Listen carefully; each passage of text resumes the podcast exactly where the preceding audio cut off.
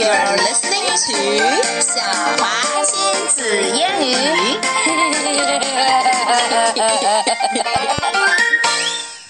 okay, everyone, this is Xiaohua, but there is no Emma today. Emma has got a cold. 她有一点感冒啊，然后嗓子变得非常哑。Actually, I have got a slight cold too. 但是我想我还是坚持把今天的牛津树讲了吧。Okay. Today we're gonna read level three. 我们已经到第三节了，and the story is called Super Dad. Super Dad, huh? 第三届的 first story，OK，、okay, 所以我们看看为什么叫 Super Dad 超级爸爸呢？Let's take a listen. Look at Dad, said Mom. 为什么要看爸爸呢？因为爸爸穿上了 Superman 的 costume looks silly," said said Wilma. "No, he looks good," said Wilf. 所以这个 Dad 可不是 Biff Chip Kipper 他们的 Dad，而是 Wilf 和 Wilma 一家人的 Dad。我们来看看 Dad 都穿了些什么。He has got a red cape 红披风，blue suit tight suit actually。and yellow shorts，还有把黄色的短裤穿在外面 and he's got rubber boots and rubber gloves.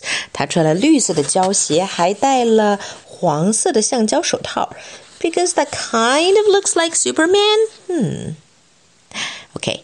Dad put on a red nose. Oh no, said Wilma. Dad looks so silly. 嗯，这应该是一个 costume party，是不是？或者是一个 costume night？Because everyone is wearing a red nose。但为什么爸爸戴上 red nose 就尤为 silly 呢？I guess it's because Dad looks like Superman and a clown. Let's keep reading.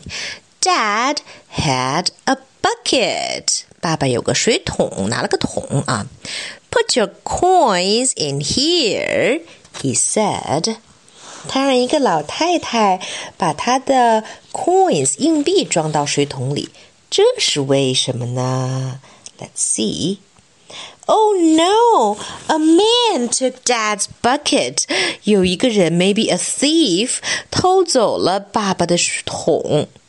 Stop! called Mom. Come back! But the man did not stop. In fact, 他跑得越来越快了. He's running faster. Dad got on a bike. Oh no! 他爸爸要骑自行车去追小偷，but it's a kid's bike. The man ran fast, but Dad was faster，而且不光如此，爸爸还从身上摘下了不知道从哪儿来的 ropes 绳子，把它套成了一个圈儿 a hoop，向这个小偷扔去。Uh oh, got you, said Dad. Help, said the man. 这个男的居然跑来喊救命了。Super Dad, said Wilma. Oh, so does Wilma still think he's silly? I don't think so. 但是我们来想一想看，在这个故事里面，Dad 出现了几种 costume 呢 ？First, he was Superman, right? 超人。Next, he was a clown，对吧？他又变成了小丑。但是到最后，当他抓呀抓小偷的时候，又出现了什么呢？He was throwing a hoop, so he was a cowboy. 他又变成牛仔了。That was a lot of costumes and a lot of characters to play, right? OK，好，我们故事讲完了，但是还是要 talk about the story. But since Emma's not here，我就不跟大家来回答问题了，大家自己来想想这些问题啊，该怎么回答。So first question, why did Wilma say that Dad looked silly？为什么 Wilma 说 Dad 看上去太傻了呢？Second question，嗯哼。 what happened after the man took the bucket？在小偷把桶拿走之后发生了什么？嗯，OK，think about it. Third question How did dad stop the thief?